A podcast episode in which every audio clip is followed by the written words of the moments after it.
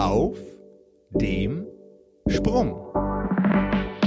Während für viele von uns das dauerhafte Homeoffice-Arbeiten seit dem Lockdown im März eine komplett neue Erfahrung ist, war das für Sabine Beck schon lange Business as usual.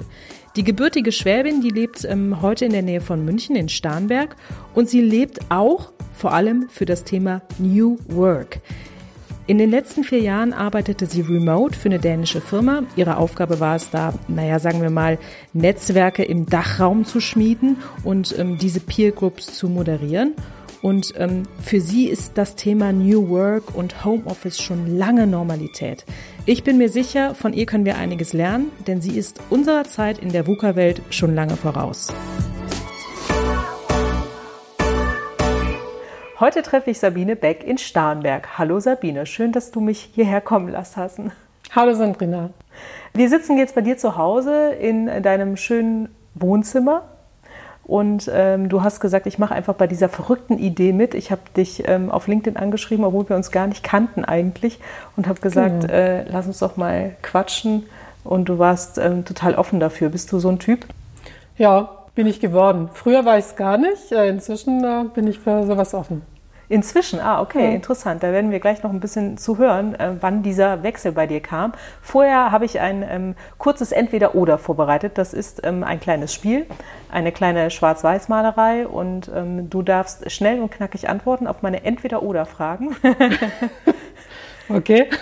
Ja, Schwarz-Weiß-Malerei. Du hast dann im Laufe des Gesprächs nochmal äh, Zeit, wieder aus diesem Schwarz-Weiß herauszukommen und wieder in Grautönen zu malen. Bist du bereit? Ja. Norden oder Süden? Norden. Telefon oder Videocall? Video. Fahrrad oder Auto? Fahrrad. Ganz klar, Fahrrad. Rennrad oder Mountainbike? Äh, keine Ahnung. Berge oder Meer? Meer. Malle oder italienische Küste? Italien. Pizza oder Pasta? Pasta. Wein oder Bier? Wein. Rot oder weiß? Weiß. Tablet oder PC? Notebook. Notebook, okay. Analog oder digital? Beides. Zoom oder Microsoft Teams? Ähm, Zoom. Kanban oder Trello? Trello. Xing oder LinkedIn? LinkedIn. Okay, und letzte Frage, Kaffee oder Tee? Beides. Okay, wir haben jetzt, glaube ich, schon so ein kleines Bild von mhm. dir, aber nichtsdestotrotz ähm, möchte ich dich noch mal ganz kurz ein bisschen vorstellen ähm, und warum ich dich auch als Persönlichkeit interessant finde und glaube, du bist in der jetzigen Zeit gerade jetzt eine gute Gesprächspartnerin. Du hast ähm, ursprünglich mal ähm, ein Handwerk gelernt, Tischlerin. Richtig. Hast du mir gestern erzählt. Und ähm, hast dann studiert in Lübeck. Lüneburg? Lüneburg, sorry, ja, in Lüneburg. Mhm. wie hieß der Studiengang nochmal gleich? Der hieß Angewandte Kulturwissenschaften ein interdisziplinäres Studium mit äh, Kommunikation, BWL, Kunst.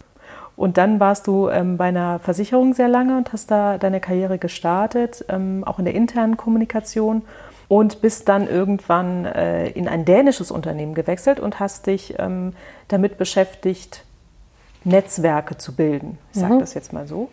Und jetzt ähm, bist du aktuell ähm, on the way to something new. Das ist ähm, laut LinkedIn dein Arbeitgeber. und dein, genau. dein, ähm, deine Jobbeschreibung heißt Exploring, Learning, Growing. Also du hast dich mitten in der Corona-Krise quasi entschieden, Mensch, ich mache nochmal was Neues. Ich finde das extrem mutig. Wie bist du denn dazu gekommen? Das ist zu mir gekommen und ich bin dorthin gekommen. Diese Beschreibung, was tue ich? Exploring, Learning, Growing war für mich die passende Art auszudrücken, wie ich mich gerade fühle oder was für mich auf diesem Weg wichtig ist. Und dass ich das so formuliert habe, hat ganz viel damit zu tun, wie ich meine letzten Arbeitsjahre erlebt habe. Mhm. Und wie hast du deine letzten Arbeitsjahre erlebt? Ich habe die als sehr, sehr offen und frei erlebt. Also ich war ganz normal angestellt, war aber bei dieser dänischen bei Firma, der ne? dänischen Firma in einem kleinen bunten internationalen Team, war aber die einzige in Deutschland. Also hatte keine Kollegen nahe bei mir. Ich war ganz alleine hier in Starnberg in meinem Homeoffice oder war sehr, sehr viel unterwegs mit meinen Kunden, bei meinen Mitgliedern in vielen, vielen großen Unternehmen. Ich habe eigentlich so gearbeitet, wie es die meisten Leute jetzt tun mussten aufgrund Corona. Du hast ähm, also uns allen schon extrem viel voraus, weil du hast das jetzt schon vier Jahre so praktiziert und lebst schon in diesem Remote-Arbeiten, in, in das wir irgendwie alle reingezwungen wurden. Was sind aus deiner Sicht Dinge, die man auf jeden Fall tun sollte, wenn man in so einem Remote-Status ist? Zuerst würde ich sagen, man muss eigentlich ähm, locker bleiben. Hört sich jetzt sehr salopp an, aber ich glaube, das ist eine wichtige Voraussetzung, dass man ähm, gelassen bleibt und weiß, ähm, die Menschen, die Kollegen, die Arbeit ist ja trotzdem da und die kann auch gemacht werden, die kann sogar sehr gut gemacht werden. Das wichtigste Kriterium ist eigentlich ein ja, Mindset-Kriterium für mich geworden und das heißt Vertrauen. Ich habe vor, weiß ich nicht, zwei Jahren mal einen kleinen Blogbeitrag über äh, Remote Working geschrieben und das Fazit war damals für mich, dass Vertrauen zählt. Also sowohl in sich selbst, ähm, dass ich meine Dinge richtig tue, als auch in andere. Also man muss diese Freiheit auch aushalten. Lass uns mal über das Thema New Work sprechen. Mhm. Warum sagst du, kann es aus diesem Status kein Zurück mehr geben in eine alte Welt? Warum nicht? Ich glaube, es gibt für mich kein Zurück, weil ich gelernt und erlebt und auch gespürt habe, dass diese Arbeit im Kontext New Work, so wie ich es verstehe, unglaublich viel Freiheit, Kreativität, Entfaltungsmöglichkeit bedeutet für mich als arbeitende Frau, als ja teilweise auch Führungskraft oder Teamleader. Ich kann unglaublich viel machen. Die Arbeit wird irgendwie menschlicher. Es ist eine große Freiheit und eine sehr tolle Möglichkeit, von vielen, vielen Menschen zu lernen. Also für mich hat das auch sehr viel mit Austausch, mit voneinander lernen zu tun, weil eigentlich jeder in diesem großen Kontext dieses New Work-Netzes etwas Wertvolles beitragen kann. Und man muss lernen, die Leute auch zu fragen, zuzuhören und ähm, auch offen zu sein, mal was auszuprobieren. Und genau das habe ich früher nicht so gut gekonnt. Wo würdest du sagen, hat denn auch, ähm, so wie du das erlebt hast in deiner dänischen Firma, was macht das mit einer Kultur, so ein New Work? Hm. Ähm, ich glaube, es wirbelt erstmal ganz viel durcheinander. Also so habe ich das selbst auch erlebt. Wenn man einige Jahre, und ich bin ja wie gesagt jetzt Anfang 50, also ich habe schon viele, viele Arbeitsjahre hinter mir, wenn man äh, es gewohnt ist, in einem Raster einer Struktur, einer Organisation zu arbeiten, hat alles eine bestimmte Ordnung. Ähm, oben, unten, Projektlaufzeiten, langfristige Ziele, das war so die alte Arbeitswelt für mich. Ähm, die Digitalisierung mit ihren ganzen digitalen Tools ähm, hat das mehr und mehr aufgebrochen. Es sind aber nicht nur diese Tools, die das verändern, weil durch diese Tools geschehen einfach ganz andere Dinge. Also es werden viele, viele Dinge transparenter Viele Leute können das Gleiche tun. Äh, Stichwort Kommunikation. Es ist nicht mehr nur die Kommunikationsabteilung, die heute kommuniziert, sondern es sind eigentlich 2.000, 3.000, 4.000 Mitarbeiter, die irgendwo öffentlich, halböffentlich kommunizieren. Das heißt, in der neuen Arbeitswelt ähm, haben wir eine sehr, sehr große Transparenz und auch Sichtbarkeit für die Leute, die das möchten. Es bringt aber auch viel Unsicherheit, viel Neues, viel, viel Mut, Dinge auch auszuprobieren und das auszuhalten, weil es gibt natürlich, und da habe ich völliges Verständnis dafür, auch sehr viele Menschen, die sich davor scheuen oder auch Angst haben, die plötzlich denken, oh Gott, jetzt wird es hier sichtbar, was ich mache oder ich teile mein Wissen doch nicht. Ne? Also dieser alte Spruch oder dieses alte Bild, so mein Wissen, meine Macht, ich bin doch nicht bescheuert und erzähle dem Kollegen XY, du kannst es so und so machen, dann verliere ich ja meinen Status, meine Reputation, mein Wissen. Und da loszulassen, ist, glaube ich, eine Riesen-Challenge, aber auch eine Riesenmöglichkeit. Und ähm, also für mich äh, hat sich dadurch sehr, sehr viel halt geändert. Ich habe mich auch gefragt, du als Frau, wie hast du das eigentlich erlebt? Was macht New Work mit ähm, Rollenmustern, mit den klassischen Rollenmustern, die wir sonst so kennen? Hast du da auch einen Unterschied gespürt in der ähm, Firma, in der letzten, in der du gearbeitet hast? Also die Themen trenne ich eigentlich so ein bisschen voneinander. Ich glaube, dieses Rollenthema Frauen im Beruf, Frauenkarriere, gläserne Decke ist ein sehr altes Thema. Äh, erinnert mich, mein aller, allererster Job war bei einer internationalen Frauenuniversität. Äh, wo ich viele solche Themen auch mir angeschaut habe im Jahr 2000. Und heute 2020 merke ich, wenn ich wieder hinschaue, vieles hat sich eigentlich kaum verändert. Ähm, und New Work ähm, ermöglicht vielleicht mehr durch das Kriterium Transparenz, durch die Gleichwertigkeit, aber es ist trotzdem noch ein Weg. Also ich würde jetzt nicht unbedingt sagen, durch New Work wird es leichter als Frau in der Arbeitswelt. Das ist ein, für mich eigentlich ein paralleles Thema, was beides seine Notwendigkeit hat. Ein Punkt, der mich in den letzten Jahren, Stichwort viel von Dänemark, geprägt hat, war sicher die Erfahrung in den nordischen Ländern. Also da war es für mich deutlich spürbar, wenn ich dort war, dass eine andere Atmosphäre herrscht. Also da hatte ich wirklich den Eindruck, die sind schon viel, viel weiter. Also da sind die Frauen irgendwie selbstbewusster oder präsenter. Ähm, auch ja, Frauen einzeln, Frauen in Gruppen, so im ganzen Alltag, den man dort beobachtet. Was hat das denn mit dir gemacht, also auf einmal in so eine Kultur zu kommen, in so eine Arbeitskultur? Äh, mich hat es mutiger gemacht, auf jeden Fall. Und ich habe gemerkt, dass es andere Menschen braucht, die einem auch Raum geben für diesen Mut. Das fand ich eine ganz tolle Erfahrung und das hat mit mir gemacht, dass ich eigentlich gedacht habe, es ist total, total wichtig, auch selbst so zu sein, anderen Raum zu geben, anderen zuzuhören, nicht so kritisch zu sein, sondern auch oft äh, kleine Dinge wertzuschätzen. Also jeder hat irgendwo was Wichtiges zu sagen. Es ist nicht wichtig, wenn ich einen Tagesworkshop habe, dass da alle fünf Agendapunkte super duper sind. Es reicht aus, hat mir mal ein Mitglied von mir gesagt, das fand ich toll, eine Führungskraft in großen Projekten, der sagte zu mir, Sabine, weißt du, wenn ich wo rausgehe und ich weiß, diese eine Sache habe ich heute gelernt, dann ist das fantastisch. Also ich könnte mir beispielsweise vorstellen, dass wenn man in, in so einer dänischen Firma dann anfängt und man merkt auf einmal, ach so ist das eigentlich, eigentlich mhm. wenn man gleichberechtigt arbeitet, ich wäre, glaube ich, erstmal total irritiert und verunsichert ähm, könnte könnt ich mir jetzt so ausmalen. Und gleichzeitig stelle ich mir dann vor, wenn ich dann aber wieder in einem Arbeitskontext arbeite, sagen wir mal in, in der deutschen Firma, wo das eben noch nicht so mhm. gelebt ist, dass man dann plötzlich total aneckt. Hast du das ähm, teilweise spüren können dann? Weil du warst ja für den Dachraum sozusagen mhm. zuständig, für verschiedene Firmen mhm. quasi da Peer Groups zusammenzubringen, mhm. in einer dänischen Firma zwar angestellt, aber du hast ja eigentlich doch mit sehr, sehr vielen deutschen Firmen oder mhm. deutschsprachigen Firmen zusammengearbeitet?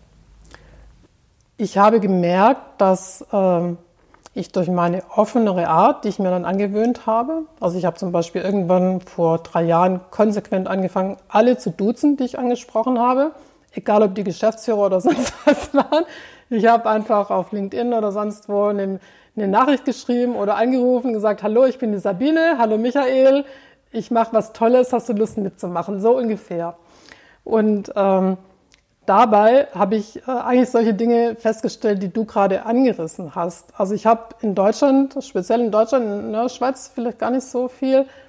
Ich gehe mal in beide Extreme. Also ich habe das eine Extrem für mich total positiv gemerkt, eine Führungskraft, die dann Augen und Ohren aufgemacht hat und gesagt hat, das verstehe ich jetzt nicht. Ähm, erklär mir das doch mal kurz, ist interessant. Die andere Seite, ich gehe genau gleich vor, frage jemand, äh, spreche jemand an, sofort das Schwenk auf Sie oder für mich gefühlt Worst Case und ganz alte Welt. Ähm, ja, ich gebe Sie dann mal an mein Sekretariat, die machen dann mit Ihnen einen Telefontermin aus. Wo ich gemerkt habe, hä, das ist für mich so weit weg, so eine Welt. Ähm, und die muss gar nicht mehr sein. Also ich habe nichts gegen Sekretariate, aber dieses sich selbst so zurücknehmen und erstmal fünf Vorstufen einschalten, bis ich mit dieser Person spreche, ist für mich irgendwie gar nicht mehr so richtig zeitgemäß. Ist das dann bei dir auch direkt ein Alarmsignal, wo du sagst, okay, das wird nichts in der Zusammenarbeit, wenn du sowas hörst? Oder bist du, bleibst du auch da, sage ich mal, selbstkritisch offen? Ich bleibe eigentlich offen. Also weil ich bin von meiner Person her, äh, die mich kennen, die wissen das und äh, leiden vielleicht manchmal auch darunter sehr hartnäckig. Also ich kann auch sehr, sehr gut an Dingen dranbleiben, wenn ich denke, da liegt irgendwo was, das lohnt sich weiterzumachen. Ja, manchmal äh, knackt man dann auch solche Situationen und Leute und erlebt äh, wunderbare Dinge. Das ist natürlich schön, wenn man dann erlebt, ah, die werden plötzlich doch ganz neugierig und wagen sich davor. Manchmal geht es halt nicht. Und ich finde, es ist auch wichtig, Verständnis dafür zu haben, dass andere Leute auch oft ihren Grund haben, warum sie so agieren. Weil jeder in der Firma sitzt in seinem System, in seiner Organisation und kann manchmal Dinge auch gar nicht anders tun, weil er sonst selbst leider daran irgendwie Schaden nimmt. Aber genau dieses Muster ist für mich ein Muster, was in der neuen Arbeitswelt eigentlich immer mehr in den Hintergrund rückt und rücken sollte. Ja, du hast das gerade so beschrieben, dass diese VUCA-Welt für dich vor allem ganz viele Chancen mitbringt. Mhm. Also das sagt auch sehr viel schon über deine Person aus, mhm. finde ich, ähm, dein Mindset, was sehr offen mhm. und positiv offensichtlich ist. Ähm, siehst du das auch bei Corona, um da wieder den Bogen zurückzuspannen mhm. zu unserem Eingangsthema? Was für Chancen beinhaltet dieses, die Corona-Pandemie und das, was es jetzt auch alles mhm. ausgelöst hat? Ich glaube schon, dass die Zeit gerade viele Chancen beinhaltet, weil sie so viele zwingt, irgendwas zu verändern oder so ein Reset ist. So plötzlich Knopfdruck, alles ist anders und es sind irgendwie alle irgendwie davon betroffen. Es ist ja nicht nur ein kleiner Bruchteil der Menschen einer Region, sondern es ist riesig. Ähm, und dadurch kommt, glaube ich, sehr, sehr viel in Bewegung. Also es hat auch viele ja, ernsthafte, schlimme Folgen. Ich finde, vieles ist gar nicht so richtig, richtig greifbar erklärbar. Aber die Chancen sind auf jeden Fall, dass man sich ähm, neuen Situationen stellen muss ähm, und sich ausprobiert in vielen Dingen. Auch sehr viel im Miteinander passiert. Also dass auch viel mit diesem, was ich vorhin erwähnte, mit Vertrauen passiert, mit Offenheit, mit Ausprobieren, mit mutig sein, mit ähm, versuchen auch seine Ängste vielleicht mal ein bisschen zurückzulassen. Ähm, also einfach sich auch so ein bisschen auf diesen Weg macht. Das ist auch ein bisschen, wenn ich sage, on my way to something new, weil ich mich bewusst eigentlich auch so gerade ja, positioniere ist jetzt ein großes Wort, aber sage, ich bin halt auf diesem Weg und nutze die Welt um mich herum, nutze mein Netzwerk, äh, meine Austauschmöglichkeiten, um herauszufinden, wo ich eigentlich hingehöre oder wo ich eigentlich hin will oder wo mein Zutun Sinn macht in der Arbeit. Ja, ich finde, ähm, das äh, spricht auch ein bisschen dafür. Du hast ja gesagt, ähm, als ich den Podcast machen wollte und dich einfach mal angeschrieben habe und gesagt habe, ach du, ich könnte einfach nach Starnberg fahren, das ist ganz schön da, dann könnten wir mal uns auf dem Plausch treffen. Genau. Hast du das gar nicht hinterfragt? Du hast sofort gedacht, ja, mach doch. Und ähm, das ist mir echt selten begegnet, mhm. dass äh, jemand einfach so bei meinen fixen Ideen, die ich mhm. häufig mal habe, äh, sagt, mhm. ja klar, bin ich dabei. Meistens braucht es dann doch ein bisschen Überzeugungsarbeit. Ja, sehr schön. Ja, ich finde es gut. Ich fand es schon auch ein bisschen verrückt. Oder fand, dachte, ist interessant. Äh, wir wollten uns ja mal treffen letztes Jahr, das hat dann nicht geklappt. Und ähm, ich war nach wie vor auch neugierig auf dich und dachte dann, warum ist so eine gute Idee, so rumzurasen? Soll sie doch einfach mal machen. Ich kriege ja auch gern Besuch und äh, dann schauen wir einfach mal, was, was da geschieht. Also Gerade weil du das gesagt hast, ähm, man kriegt ja auch dann gerne mal Besuch. Vielleicht hast du da, weil du ja schon in dieser Remote-Situation ähm, mhm. sehr viel länger bist als wir alle, ähm, einen Tipp, ich merke, bei mir schlägt es häufig aufs Gemüt, weil mhm. ich bin ein ähm, Menschenmensch, also ich bin gerne unter mhm. Menschen und ich brauche das auch, gerade bei der Arbeit und so funktioniert mhm. irgendwie auch mein, meine, mein kreativer Geist. Und ähm, ich merke ganz häufig, dass wenn ich den ganzen Tag hinter dem PC gesessen habe, dass ich echt nicht gut drauf bin. Mhm. Also dass mir das aufs Gemüt schlägt. Hast du da für dich ähm, in den letzten Jahren ähm, irgendwie einen Weg gefunden, damit umzugehen, mit dieser, ich sag mal vorsichtig, Einsamkeit? Mein Tipp äh, ist zu versuchen, auch diese Online-Situation, die man vermehrt hat, oder auch die Allein-Situation, hört sich jetzt vielleicht ein bisschen komisch an, aber irgendwie so lebendig wie möglich zu gestalten. Also, dass man einfach mal verschiedene Dinge ausprobiert, sieht man ja auch in vielen Varianten von Online-Meetings, was da alles jetzt geschehen ist und möglich ist, was die Menschen ausprobiert haben. Man sollte aber trotzdem. trotzdem Sag mal kurz ein Beispiel. Ähm, ja, dass man sich zum Beispiel auch nicht jetzt nur stumpf vor den Rechner und den Bildschirm setzt, sondern auch irgendwie, keine Ahnung, Meetings im Stehen macht. Manche Leute draußen sind, manche drin, sich beim Meeting irgendwie bewegt oder mal zusammen aufsteht, irgendwelche Movements macht oder Lieder singt oder, oder, oder. Da sind ja völlig verrückte Sachen irgendwie passiert auf dieser Welt, was die Leute gemacht haben. Äh, oder auch genial finde ich, also ich kenne einige Leute aus meiner früheren äh, äh, Arbeitswelt, Kunden von mir, die haben dann erstmal bei sich ähm, ja, Wohnungsbegehungen gemacht und hat jeder im Team mal seine Wohnung gezeigt und äh, da sind ganz tolle Sachen entstanden. Da haben die dann Dinge entdeckt bei den anderen, die sie vorher gar nicht wussten, dass die ein Instrument spielen oder, oder, oder. Und dann mussten die irgendwie Gitarre spielen oder keine Ahnung was machen. Und äh, wussten dann endlich mal, wie der andere lebt, was der für eine ähm, Situation zu Hause hat. Was hast du schon verraten in äh, digitalen Meetings? Äh, was hast du schon von deiner Wohnung und von deinem privaten Leben gezeigt? Manchmal sieht man ja auch nicht so toll aus. Man hat dann irgendwie ein Meeting und ist keine Ahnung hat schlechtes Licht, hat äh, weiß ich nicht welche Probleme. Das ist das Schöne am Podcast, hier sieht uns keiner. Genau. Hier kann man nur unsere versoffenen Stimmen von gestern hören. Aber wir sehen natürlich blendend aus und sitzen in einem sehr schönen Ambiente, ja, das einem sehr schönen Ort. Auf jeden Fall. Ähm, Sabine hat eine sehr, sehr schöne Wohnung. Die Sonne scheint hier in Sternberg, äh, Starnberg und ich bin äh, sehr froh, dass ich äh, den Weg gemacht habe, äh, völlig verrückt einfach zu dir zu kommen. Vielen, vielen Dank, dass du mich willkommen geheißen hast. Ja, sehr gerne. Ich freue mich auch, dass wir das gemacht haben. Ähm, ich wünsche dir alles, alles Gute und nehme aus deinem Gespräch mit mehr Vertrauen, mehr Offenheit ähm, und weg mit den Ängsten und einfach machen.